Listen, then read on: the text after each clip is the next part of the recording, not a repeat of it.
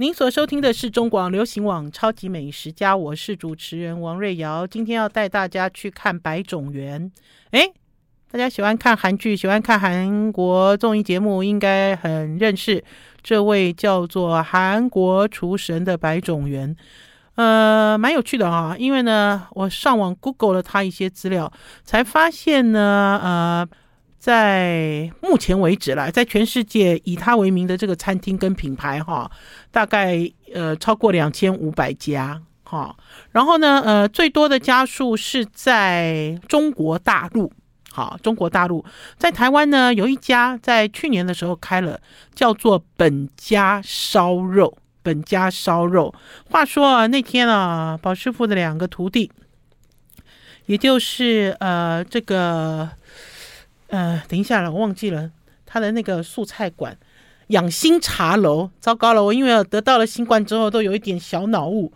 养心茶楼最近正在整修啦，要大整修。好，而且呢，好像之后重新开了之后，会在一楼开一个呃，像类似韩式的餐酒馆之类的餐厅。哈，whatever，不管怎么样，那天呢，双主厨。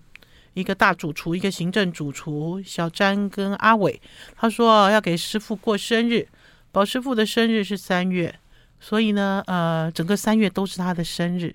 老实讲呢，不是三月没关系，哈，一年四季，十二个月也都是他的生日，只要开心就好了。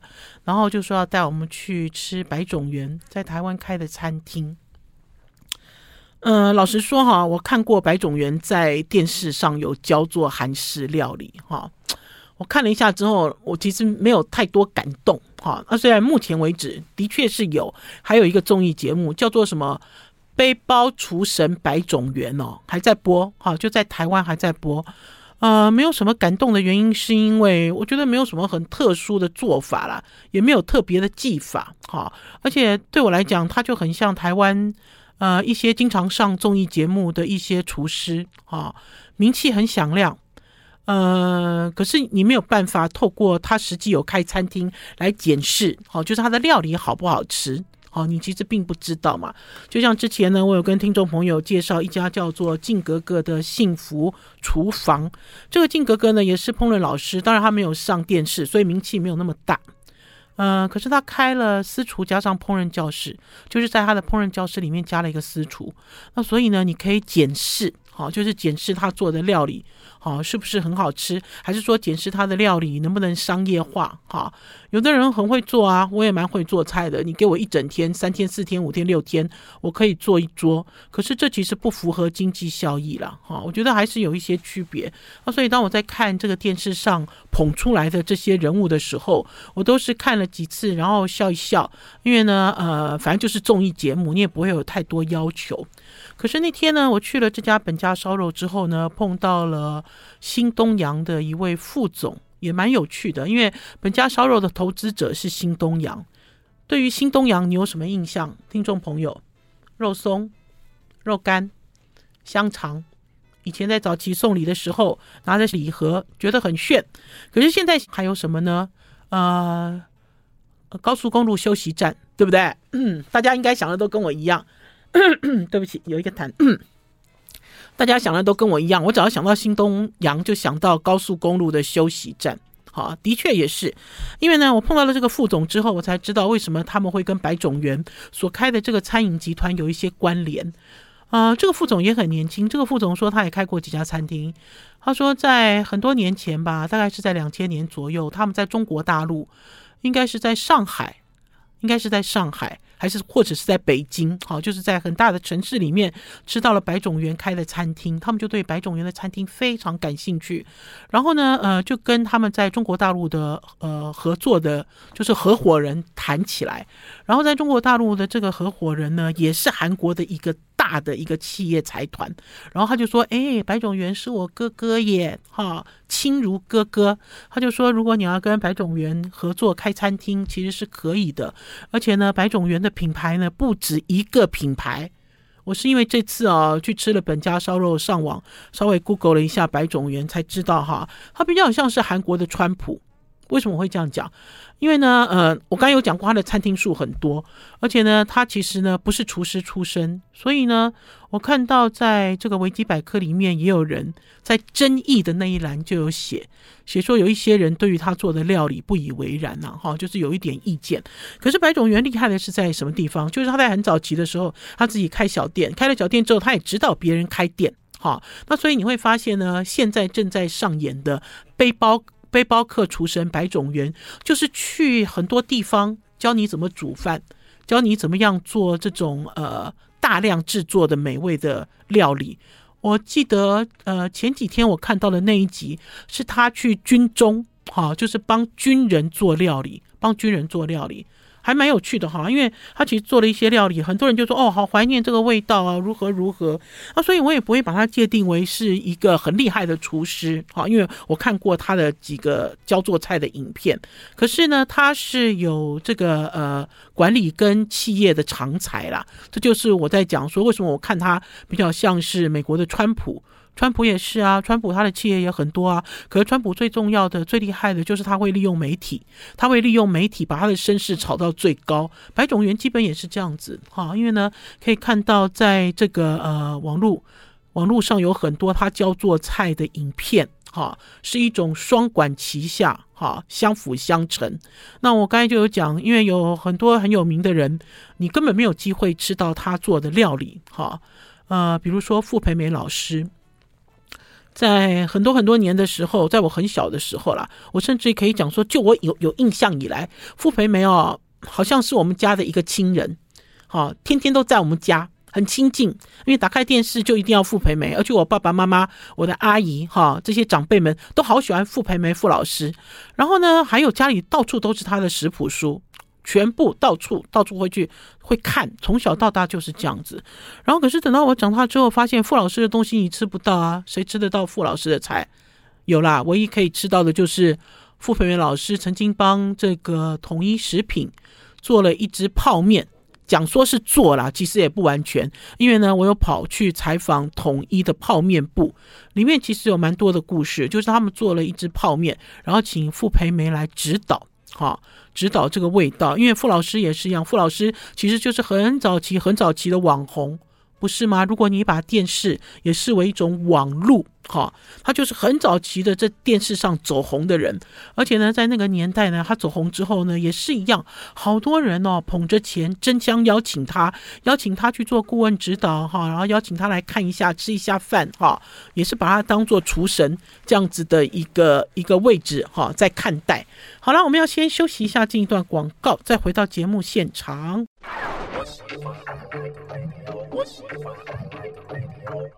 我是王瑞瑶，您所收听的是中广流行网超级美食家。今天是礼拜五，带大家去吃东西哈。呃，不知道讲得完讲不完，因为我今天要讲的是本家烧肉，讲的是韩式烧肉了。刚才其实就有提到，神的东西你哪有那么容易吃到啊？不是吗？对不对？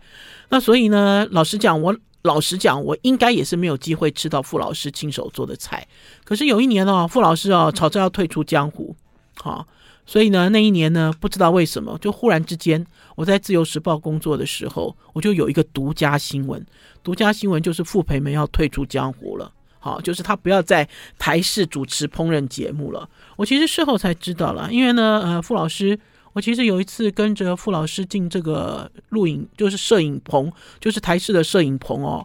我那个时候当下，我心里的想法就是，你要捧再多钱来给我做，我也不要再做了啦。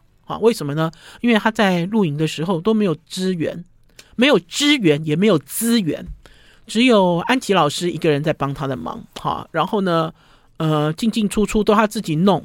灯光也很差，录影也很差。然后我记得那个时候傅老师生气的原因是因为好像那个傅培梅时间要压缩到十五分钟还是十分钟，好，那所以他就很火。你想想看，怎么可能做出这样子的料理呢？你青菜啦啦，懂来买菜。可是呢，傅老师在做菜，他以前呢就是跟这些名厨学菜，那他自己又把它融会贯通，变成家庭式的料理。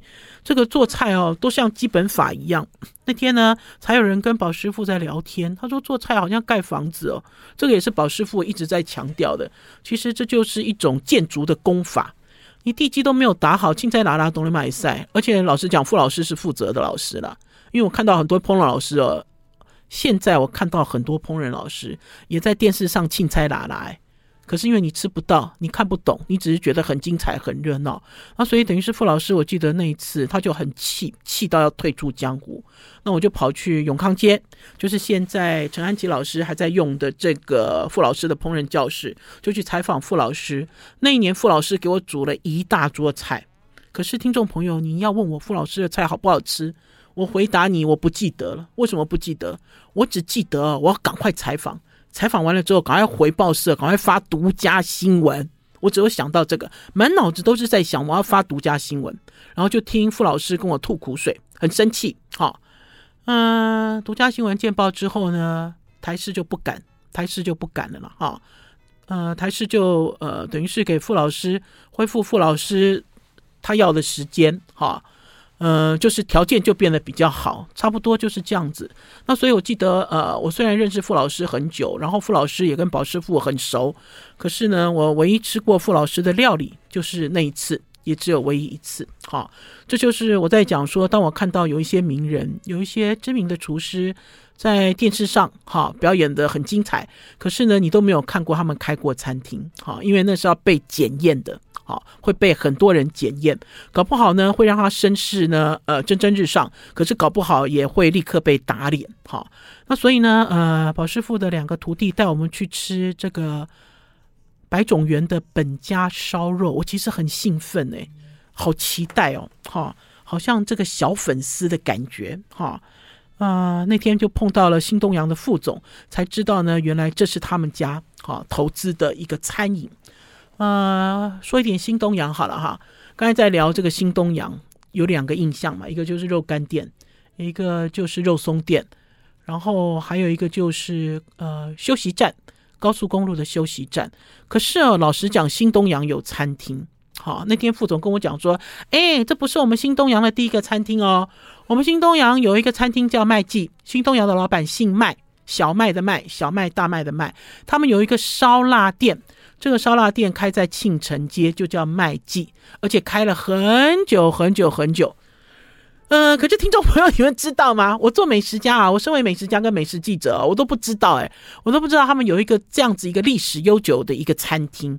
那所以呢，他们会认为本家烧肉是他们从海外引进的第一家餐厅。哈，就是他们家的根还在嘛，根就是麦记烧腊嘛，对不对？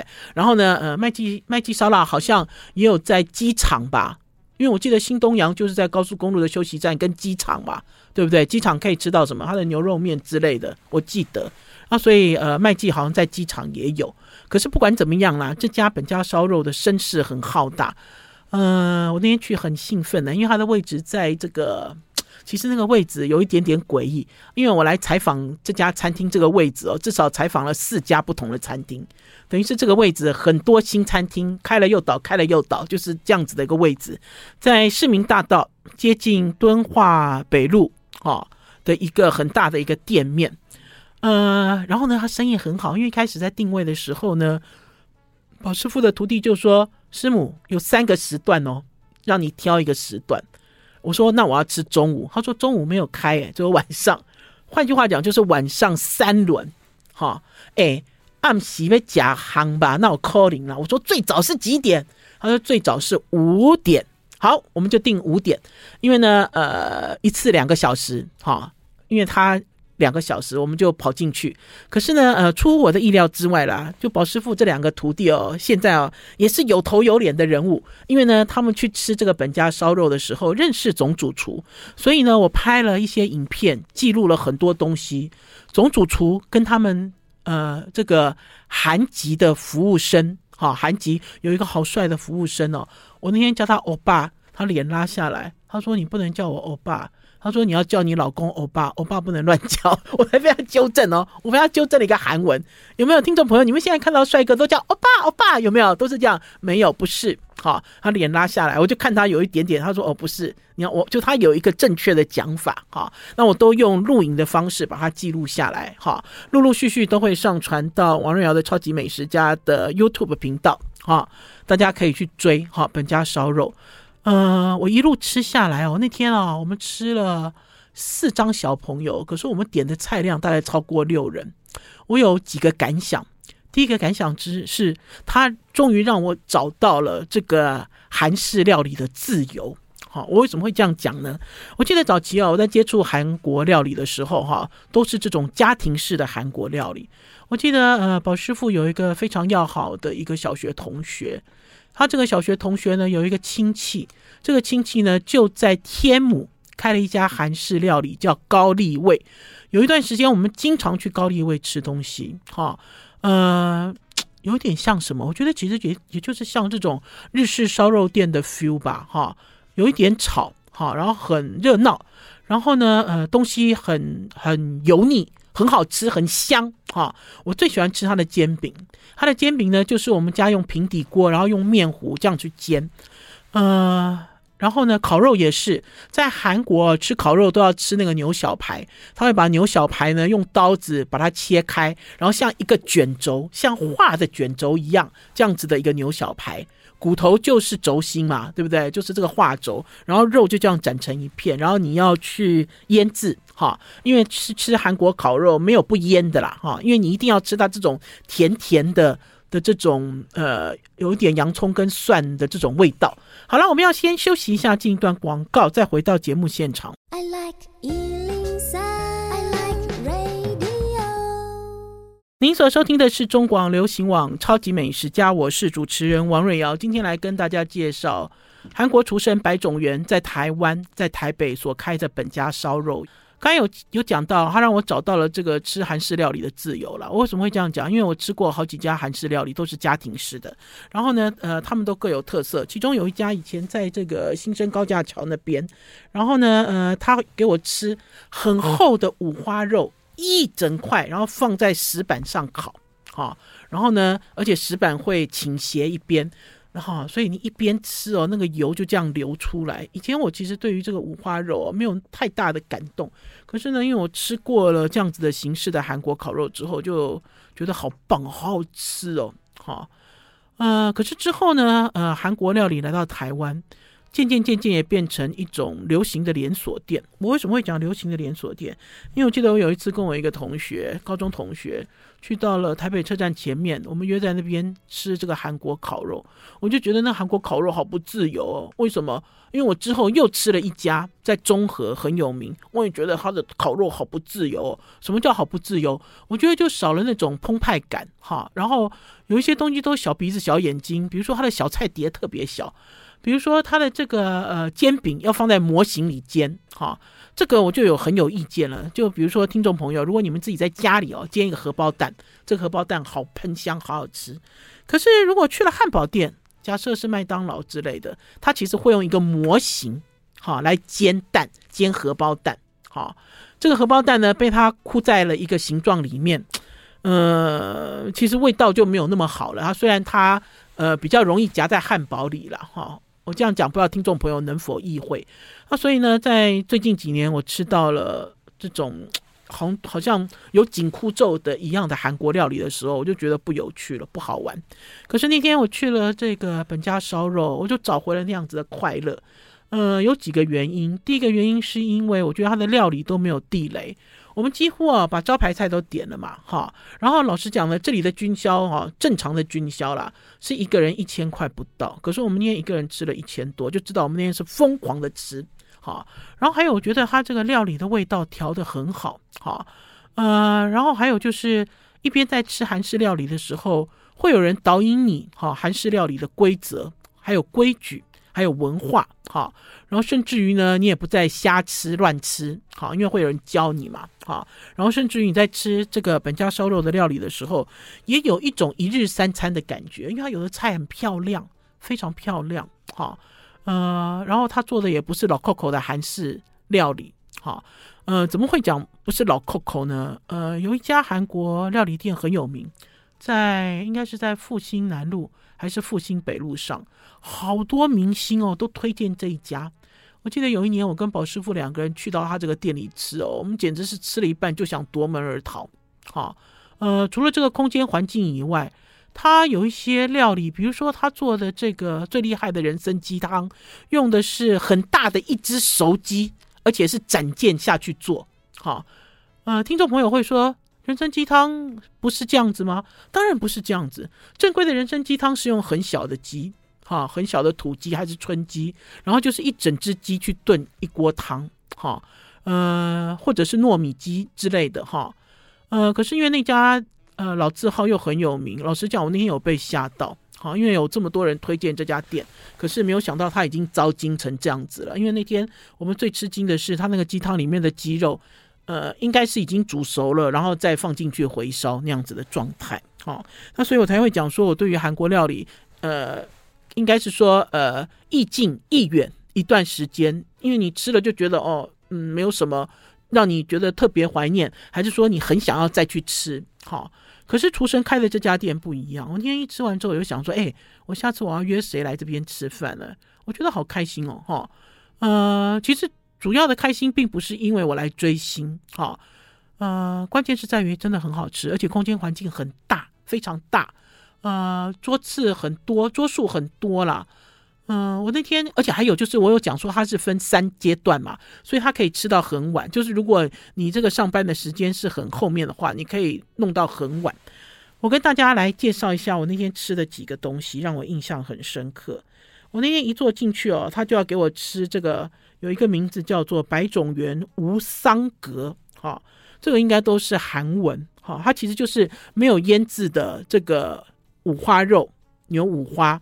我刚才有讲啊，在吃这个韩式料理的时候，哈，呃，你一定在早期一定是吃腌过的这个肉，再拿去烤，好，它有就有一个风格嘛，就像我们在吃这个韩式的石头火锅一样，它应该是炒洋葱、炒大蒜，然后之后它丢肉下去，肉也不是白白的，肉也都是腌过酱油、腌过蒜呐，好糖啊，甚至是水梨汁。好，水梨汁、洋葱之类的，然后下去炒。可是那次我一吃，他就先给我吃这个五花肉，而且是干净的五花肉。然后呢，呃，必须要去沾一个酱汁，这个酱汁就是百种园哈，它所特调的酱汁。然后除了这个之外呢，呃，那天在现场有。有这个好像菜园一样的一盘青菜，这个就很精彩。听众朋友，你有想过在吃这个韩式的这个烤肉要用蔬菜去包的时候，这里面有一个选项居然是青江菜吗？你有吃过生的青江菜吗？没有，不是，对不对？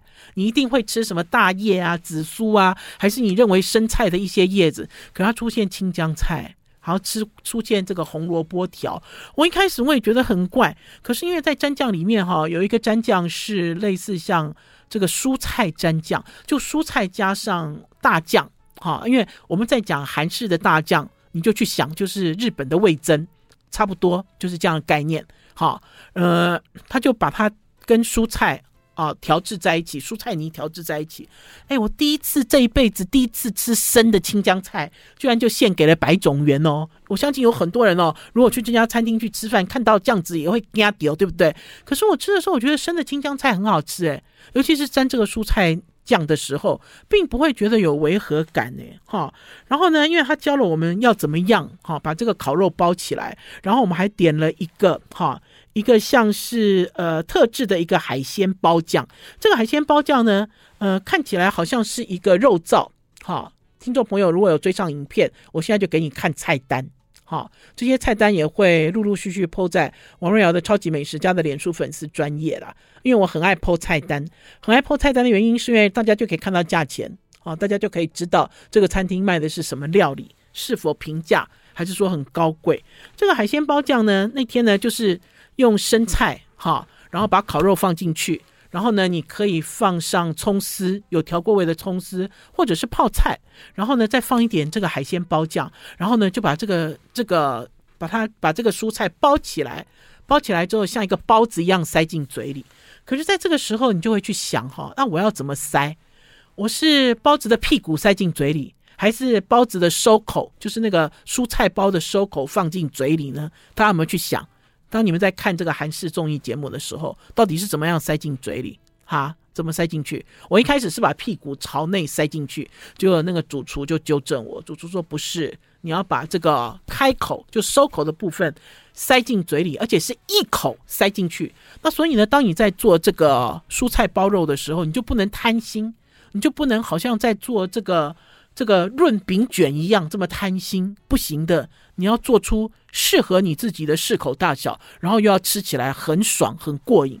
好了，我们要先休息一下，进一段广告，再回到我们节目现场。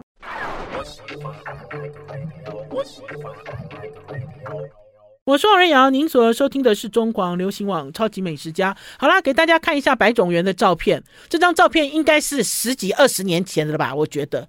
而且呢，这张照片好年轻哦，跟电视上你现在看到的有一点差异。可是，一看也知道是白种元。他手上就是捧着我刚刚讲的，像一片菜园一样的生菜盘。好、嗯、很有趣。因为呢，白种元呢自己也很有故事。因为那天呢，新东阳的副总跟我讲，他说他们那个时候因为想要认识白种元，所以呢就透过了一个韩国非常大的一个财团，好、牵线，才知道呢白种元呢本来在韩国开餐厅。给人家做餐饮顾问，大概在他他讲了，他说大概在两千年的时候失败了，生意做失败了。他其实是从韩国逃到中国大陆，就离开中国大陆，哈，呃，把所有的事业都结束了。可是他在中国大陆找到他的第二春，好，这就是为什么，呃，刚刚跟听众朋友讲说，他在中国大陆有很多餐厅，有很多品牌，有很多分店，哈，等于是他在中国大陆重新崛起。崛起又重新红回韩国，然后那个时候新东阳呢，呃，在吃到这个白种园的本家烧肉的时候，就说要引进这个品牌。可是，在白种园的团队就跟他讲说，哎，我们最红的不是这个，哎，我们最红的是一个品牌，这个品牌是什么？炸鸡脚的品牌哦，好，还有推荐，就是呃，等于是这个品牌是大家都喜欢的，哈，甚至比烧肉还喜欢。因为就他的餐饮集团里面，烧肉算是档次比较低的，哈。因为我刚才有讲，它的价格其实并不高，哈。呃，可是新东阳很爱他的烧肉，所以就跟他合作。合作完了之后呢，我听说哈，白种元还没有来过台湾，哈。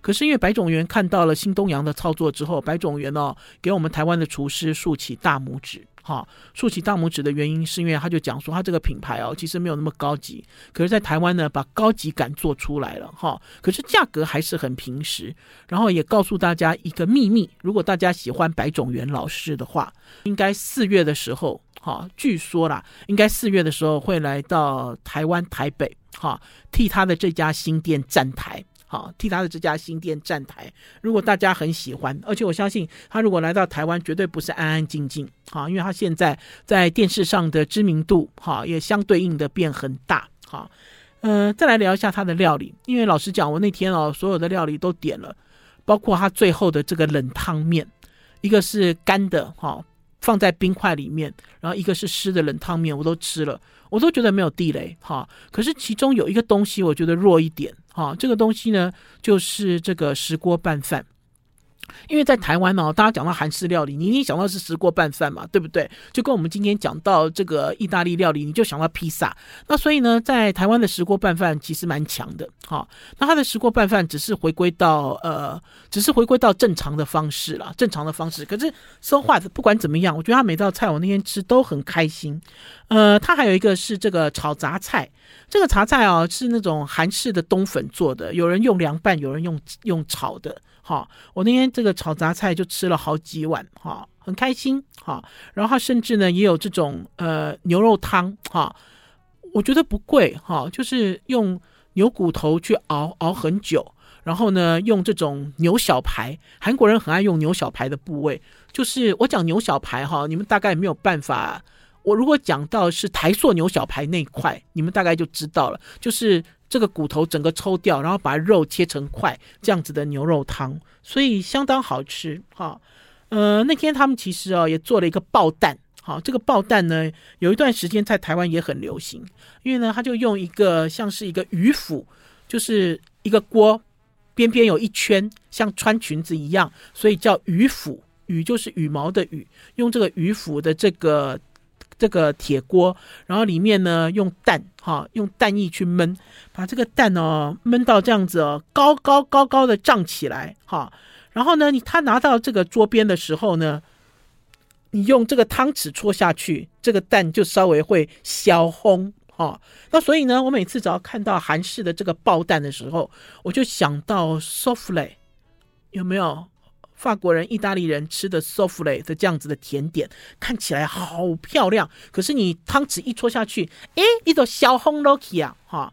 我觉得它这个爆蛋也做的非常好吃。给大家再看一下这个爆蛋比较侧面的样子，因为呢，它会长高，好高过这个锅子的高度，好，呃，应该是讲说吃了一顿有一种流行感，然后也吃了这种呃，像是追星一样。然后呢，也吃了一顿我自己个人觉得非常满意好的韩式料理。韩式料理，我下次要好好去品尝了，因为这次呢又要工作，又要吃，又要录影，然后又要聊天，又要长知识。哈，长知识这件事很重要。哈，怎么说呢？因为那天呢在现场，我们还喝了偶像剧。经常会喝的，像类似潜水艇一样喝酒的方式。其实这个喝酒的方式在台湾也有，哈，就是要想办法让你醉的一种方式。可是呢，因为戏剧的关系，因为韩式戏剧流行全球的关系，大家都会认为说，那就是韩国人的一种饮食的习惯，哈。其实都有，大家都有，哈，就是互相学习。好啦，紧接着呢，要跟大家聊，呃，前一阵子。因为呢，有一个朋友搬了新家，然后呢，呃，我就自告奋勇，哈，要帮他布置新家，然后呢，就跑来跑去看东西跟买东西，呃，有一种很强烈的感觉了，哈。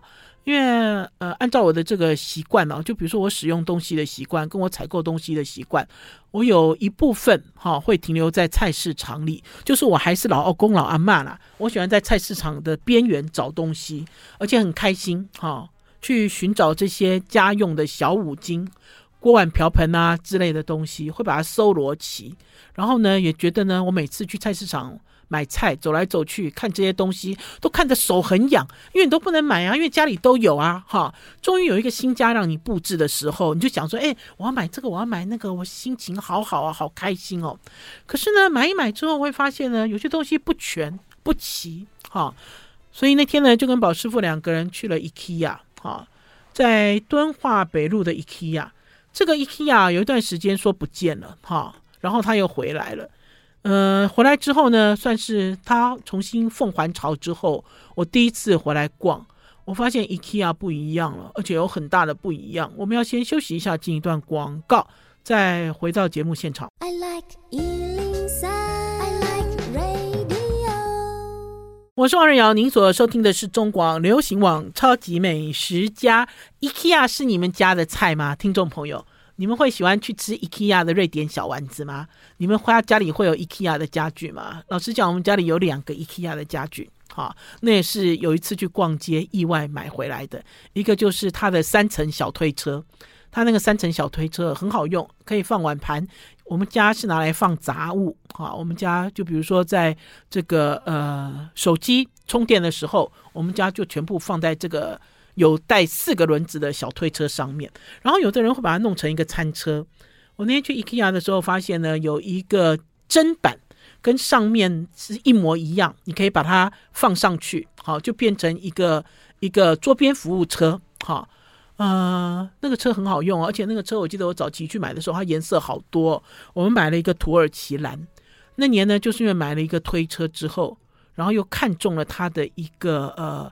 折叠的铁椅，哈，折叠的铁椅有一个专有名字叫铁盒椅，它呢也是像土耳其蓝，我把它买回家，然后我对这个椅子哦非常满意，因为呢在家里呢，呃，经常会坐在沙发上，沙发软软的嘛，对不对？然后有的时候反正你就会弄到身体啊不舒服啊，那你就去坐铁椅子，铁椅子呢坐一下子，你身体就正了，身体就舒服了，而且它铁椅子的四个角哈还可以调整角度，哈，是那种像是那种。钢铁人之类的那种脚做的比较精细啦，所以我很爱。那这次呢，我就跟宝师傅讲，我说那我们去 IKEA，反正我们要挑一点家具，然后还要挑一点这个呃桌子啊、餐桌啊、餐椅之类的。结果我去了 IKEA 之后，我发现 IKEA 不一样，不一样的原因是因为 IKEA 凤凰巢又回来了，可是它这个巢啊剪了一半，就是呢这个敦北店呢的这个店面缩小了，所以都没有大件家具了。完全没有大件家具，甚至我要买椅子哦，椅子哦只有两种，折叠椅只有两种，一黑一白，好，都不是我要的。然后呢，呃，它的位置被一个叫做什么宜家宜家家居，哈，我也去逛了宜家家居，而且呢，我买了托盘，现在这托盘好进步哦，这个托盘的表面呢有那种止滑垫，哈，就是这个托盘的表面不是滑滑的，好，然后然后也不是美耐敏，它是用这个。呃，三合三合板去接，可是表面有这种止滑的功能，我觉得这就很方便啊。你要拿碗啊什么的哈，它就不会溜走啊，东西不会跌倒在地上。呃，然后我逛了宜家，逛了 IKEA，好，那当然 IKEA 缩小了，我想买的东西没有买到，可是我自己有一种深刻的感受。我这种深刻的感受就是，天哪，我以前为什么一定要非常固执？哈。在菜市场周边，哈，还是我所熟悉的一些这种五金连锁店买东西呢？好，我自己心里一边逛一边逛，我就起了一些问号。问号的原因是因为为什么 IKEA 跟宜家像这样子的一个，一个是日本，一个是瑞典的这种连锁家具会受欢迎？哈，为什么？好便宜哦，它这个锅子都几百块。然后我刚才跟大家介绍的这个托盘也是几百块，然后呢，呃，买了几个小罐子，甚至买了几个杯子，杯子都是几十块，好，然后你就忽然间呢，而且这个花式都是流行的，好，就它是有花样的，而不是那种传统的土土的那种。我一边逛，本来是没有什么太大的预期啦，因为我们家什么都不缺嘛，哈。然后可是我逛进去之后，我发现我们的脚步越来越慢，越来越慢的原因是因为你有好多东西想看，你想说怎么可能？这怎么可能只有这么几百块？我想怎么可能？好，你都不相信这个眼睛看到了这个行情，好，尤其是最近都。呃，物价都翻涨嘛，哈，你就会觉得说买什么东西都都蛮贵的感觉了哈，感觉都比以前贵。可是我那天去逛了 IKEA 之后，我们大概从五点多的时候到，我们离开的时候已经快八点了。听众朋友，那已经是最小最小的一个 IKEA 的店了，然后就可以知道我们有多疯，就放在就等于是沉浸在里面，哈。然后甚至有一些东西的这个评价让你觉得无法想象。因为我娘家的厨房哈有一个钟，这个钟呢是在十几二十年前我们买了这个房子哦，我记得这个钟应该本来就在那边了，应该是还是我们从龟山旧家带去的，不管哈。然后这个钟呢用了一二十年了，它已经坏了几年，也不能讲坏，就它不准了嘛，哈，换电池它也不准。我就想一直一直想要给我妈妈的家换一个钟，而且是有颜色的钟，不要黑色。因为我觉得黑色哦，年纪越大越喜欢 colorful，对不对？亮亮的，觉得很棒。我就去挑一个钟哦，然后就在这个钟的这一区哦，我居然看到一百多块的钟，好，而且数量很大。我就跟宝师傅讲，然后还有乐扣盒，哈，乐扣盒也是，乐扣盒也是很聪明，就是有高有低，然后呢，它都有盖子可以符合，因为因为大家知道这个乐扣盒哈，有的是有的是比较比较大的。桶状，然后有的是比较扁的，可它都可以共用盖子之类。啊，我就觉得说大量生产还有大量采购哈的这个东西哦，其实是对消费者是符合，就符合消费者的利益。或许有人会跟你讲说，哎，瑞瑶姐，这个 IKEA 的东西不耐用。我其实听过很多人跟我讲哈，就说像这样子的一个卖场的东西，其实并不耐用哈，只是那个小孩子玩家家酒。好，有这样子的讲法。可是呢，当我进到了这个卖场哈，认真在逛的时候，我在宜家哈有看到很多很多很多枕头，然后看到很多很多坐垫，哈，然后甚至于这个坐垫有很多很多功能。好，我那时候我其实才惊觉，好惊觉说，我们其实对于这个资讯哦都太落后了，因为我们自己很喜欢买坐垫，好，因为我们很喜欢坐着都很舒服，那所以呢，我们也会去寻找。宝师傅，我们家有三个坐垫是在菜市场里面买的，哈，因为菜市场大家知道嘛，都有那种很传统的家饰店，这个家饰店也卖床单，也卖床罩，也卖床组，然后有各式各样的坐垫。我们甚至于还有一个坐垫去搜狗，一个非常有名的一个一个床垫公司买的那个坐垫，哈，要一万五千元，可是买回来之后，嗯，不好用，好，就等于是它就浪费，就放在那边，哈。啊，所以那个时候，呃，在逛的时候，我就跟宝师傅说，我们真的是逛得太少，就我们逛得太少，可是我们又下手太快，哈，啊，所以呢，呃，等于是逛了两个。或许听众朋友会说：“哎，我们经常去逛这个卖场，这个卖场东西很多。可是对我们来讲，我们真的是疏忽了，尤其是在现在万物齐涨的时候，我们要帮一个家哈、变成了一个温暖的状态的时候，我们。”倒不妨，我真的是有一种感觉，就不妨这两个通路给我很大的满足。好啦，超级美食家，今天的节目到此告一段落。我们那天呢去了 IKEA 要走了，快八点了。宝师傅问我要不要吃瑞典小丸子，我说我不要吃了，我不想吃瑞典小丸子，因为呢，我觉得那很素食的感觉。可是要跟大家报告，快八点了。整个餐厅满满满，大家都在吃瑞典食物。好啦，超级美食家今天到此告一段落，下周一中午十一点空中再见，拜拜。